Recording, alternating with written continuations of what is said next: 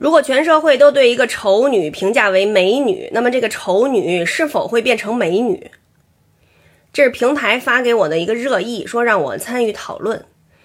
我刚一看见这个问题哈，我这个第一个想法就是，我认为出这个问题的人啊，多少对女性有点歧视。您能告诉我这个丑女她的标准是什么吗？我觉得您提的这个问题啊，还有您用的这个词儿，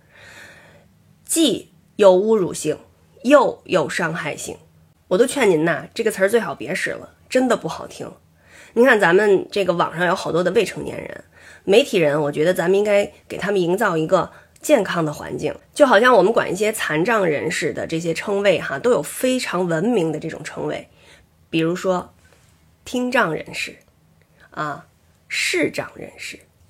啊，又比如说这个心智障碍人士。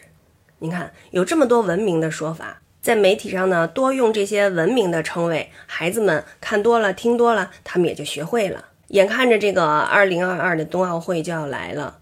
我们显示大国风范的时候又来了，咱们这些编辑们呢，真的别再用这些乱七八糟的词儿了，也别再提这种可笑的问题了。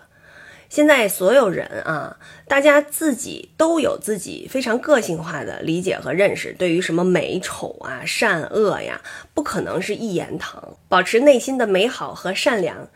多给大家创造一些正能量的作品，我觉得这才是媒体人应该做的。